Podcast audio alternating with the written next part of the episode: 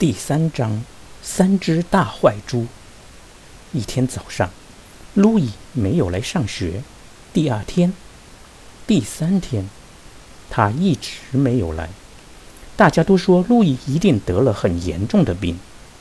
芳芳决定去看他的朋友。他沿着小路向树林走去。小路旁边有一个废弃的农场。芳芳一点儿也不喜欢这个地方，因为这里是三只大坏猪的老巢。芳芳打那儿经过的时候，他们就站在那里，沉默不语地盯着他。当他走过去以后，他们就发出一阵奇怪的叫声。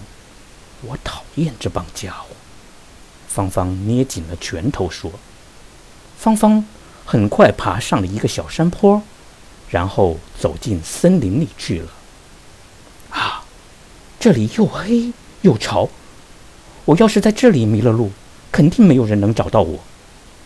突然，啪的一声，一根树枝折断了。芳芳望了望四周，谁在那儿？只有树叶间的风声回答他。希望不是大坏猪在跟踪我。芳芳加快了步子。